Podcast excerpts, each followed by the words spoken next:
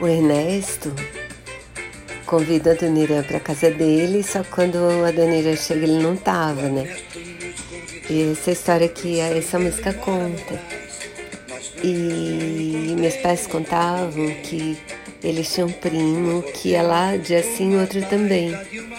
Então um dia eles resolveram fingir que não estavam em casa. E quando ele tocou a campainha, ninguém abriu. Aí ele não teve dúvida. Ficou na janela cantando essa música até acabar e aí virou as costas e foi embora.